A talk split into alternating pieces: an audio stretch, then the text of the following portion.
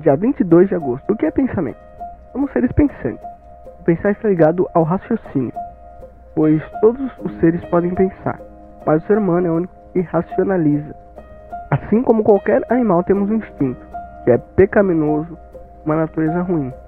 Pense e transforme esse instinto em algo racional, assim como o Pai é racional. Leitura do dia, Provérbios 19, 2. Isso mesmo, Diário de um Pecador.